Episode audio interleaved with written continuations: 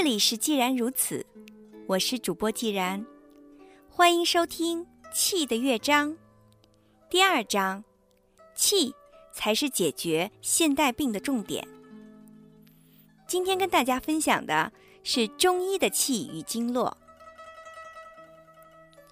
血液循环的因果，既然无法在西医理论中找到答案，那我们就不得不去研究中医的气与经络。为什么这个因果关系还是得从中国人的老学问中探索呢？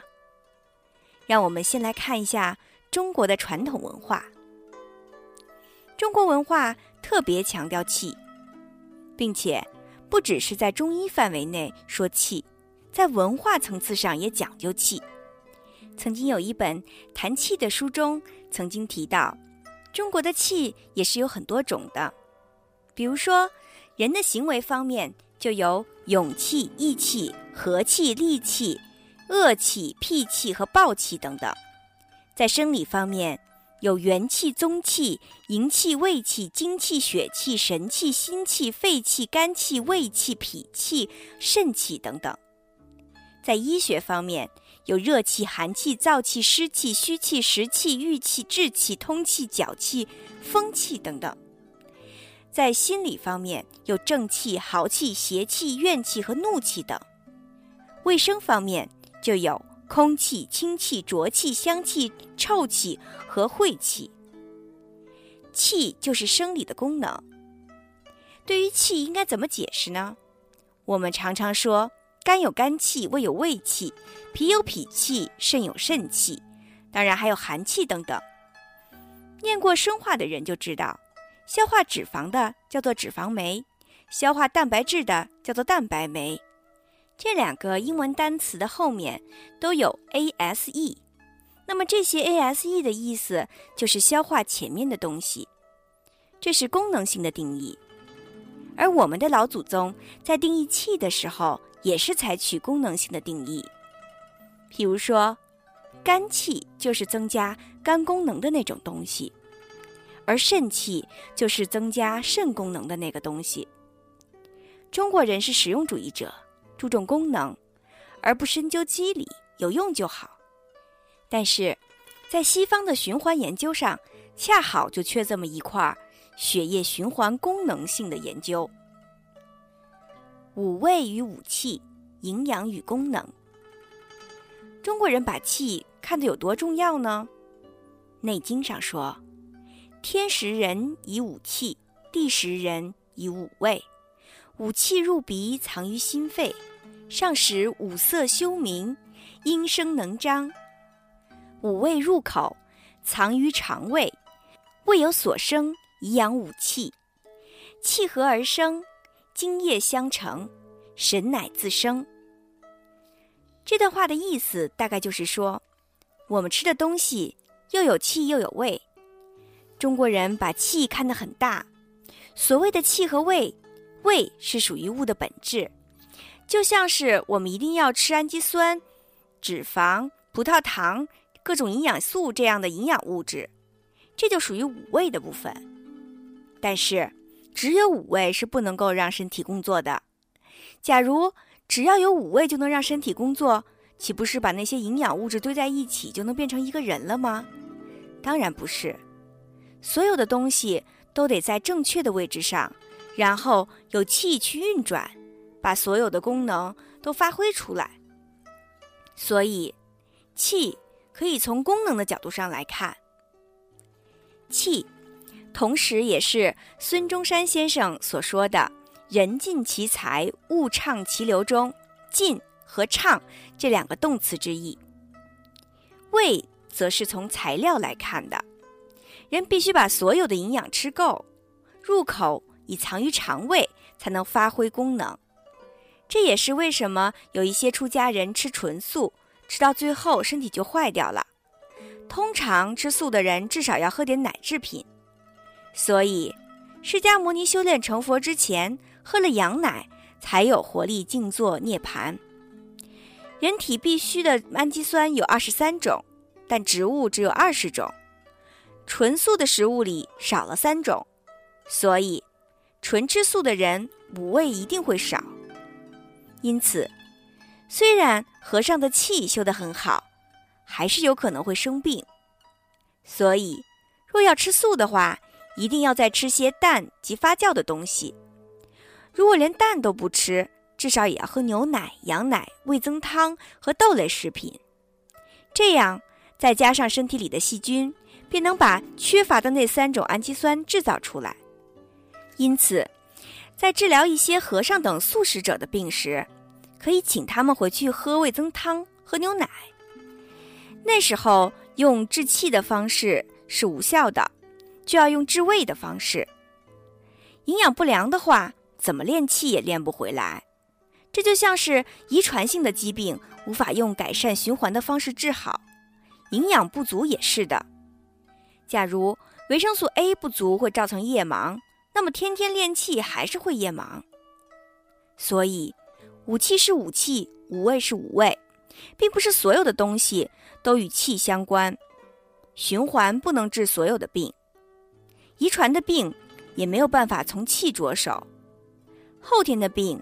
治起来相对比较有把握，因为人从胚胎开始直到发育出完整的生死能力，既然都是可以顺利的成长，就表示基因上没有残缺。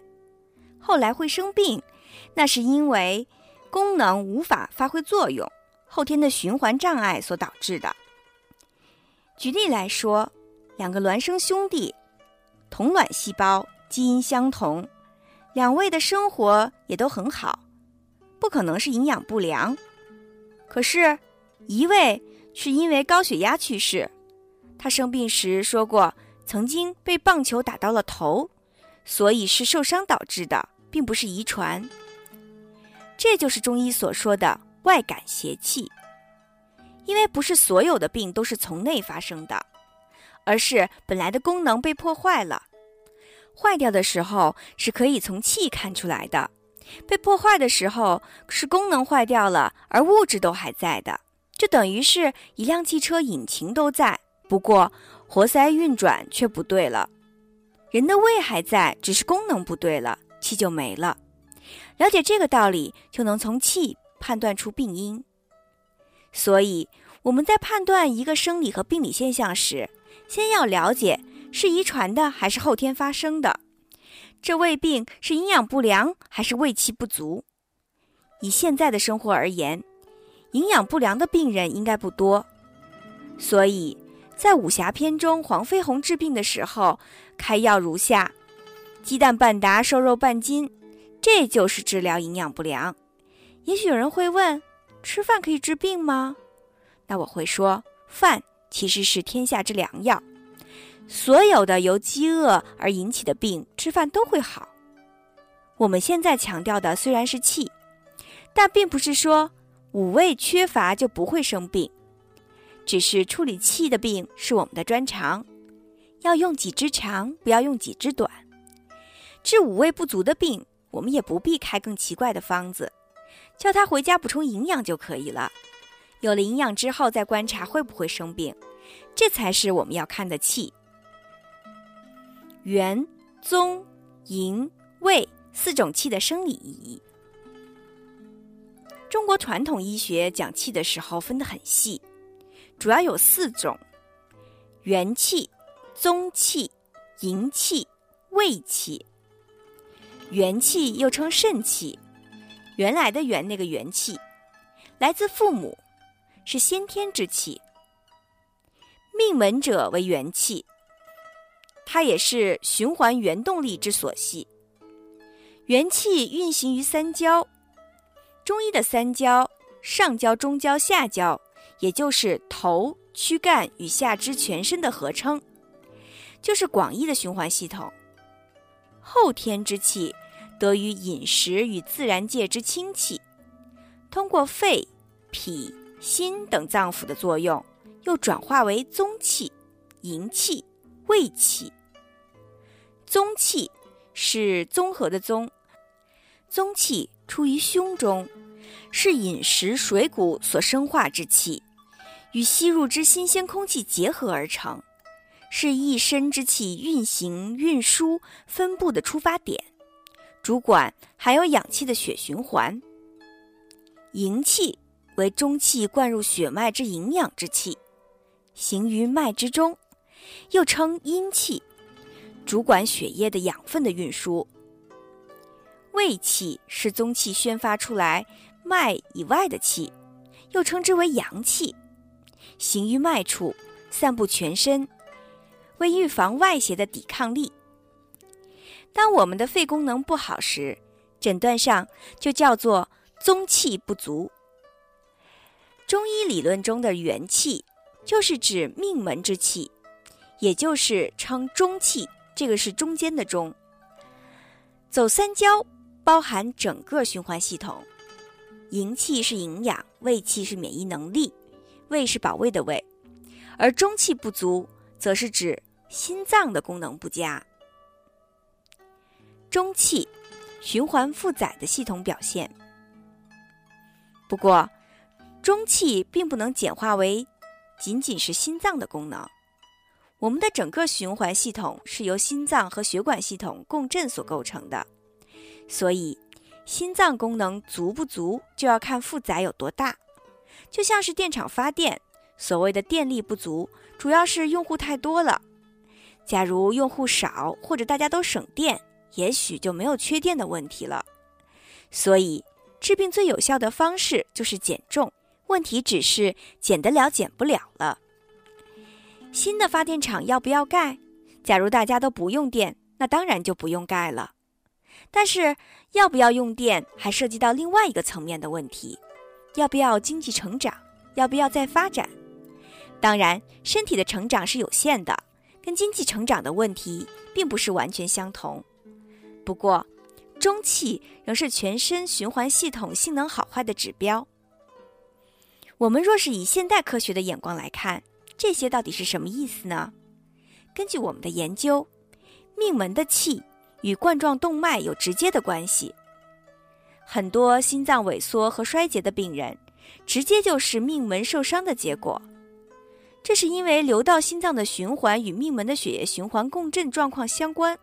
所以，当命门受到压迫，命门不松时，就会影响到心脏。以打太极拳练功为例，练功第一个要求就是放松，松的意思就是不要压紧。通常命门受伤或者歪掉，骨头的位置会不对，在命门部位应该摸不到骨头。假如弯到骨头都凸出来，可以摸得到的话。对心脏的伤害是非常大的。经络的缘起仍然是一个谜。中医的文献像《内经》，历史上都有两千年以上了。我们现在还没有将所有的经脉研究透彻。虽然真正证明了经脉的存在，也只是做了几条经脉。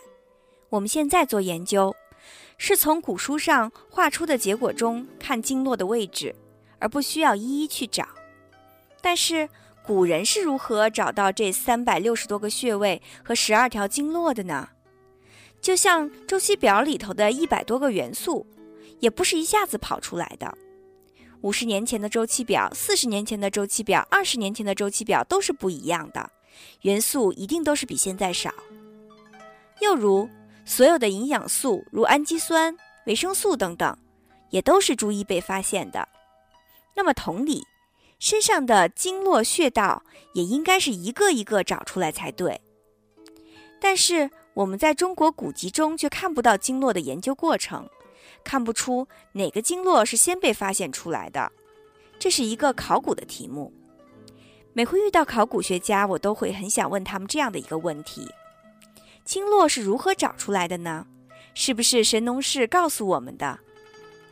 以前可能有很多像黄帝、有巢氏、伏羲氏、神农氏这样的智人，甚至更进化、更聪明的人种，只是后来混种或者绝种了。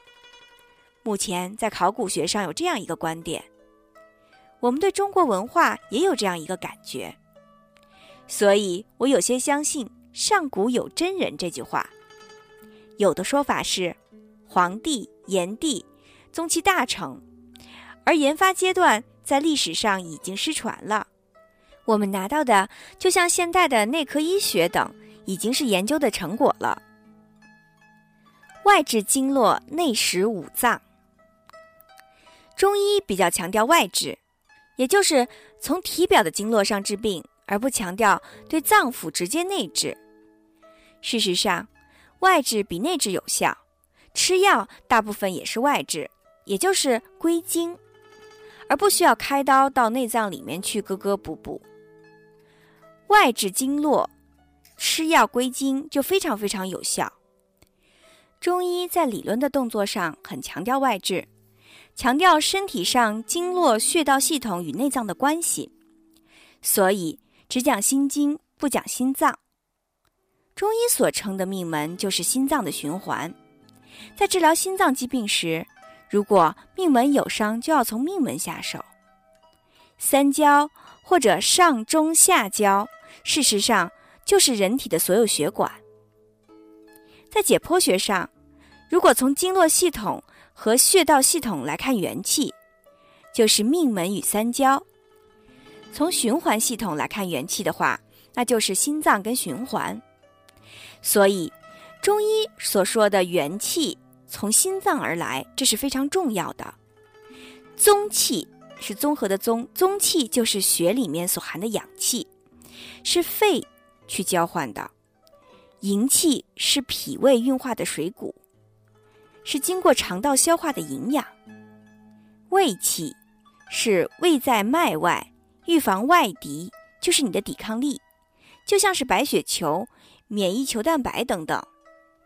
而且，古人也知道这些免疫物质都在脉外，是在你的血液以及体液之中，而不是在脉中，并且分布在黏膜中。鼻腔、口腔等处，这些是胃气的所在。从这里可以看出，在那个时代，我们的老祖宗对循环以及生理学的运用就已经有了相当的了解。营气主要是在血液里输送的营养，血红球就是送氧气的，应该算在宗气的范围。白血球就是在胃气的范围。淋巴系统也属于胃气的范围，是在脉外，像淋巴结等等都是在脉外，所以脉外就是我们在脉诊上看不到的部分。古人不是特别重视淋巴系统，淋巴系统是属于防卫的功能，在古人的理论里面，我们只能看到脉能呈现的东西，就像命门、心脏功能等等，其他如肺功能。营养、抵抗力等等，只能间接的看到。不知道通过今天的内容，大家有没有对中医上一些很抽象晦涩的名字有了一些具体的认识？在下一节中，我们会讲到气就是一种共振，敬请期待。我是既然，这里是既然如此，感谢大家收听，再见。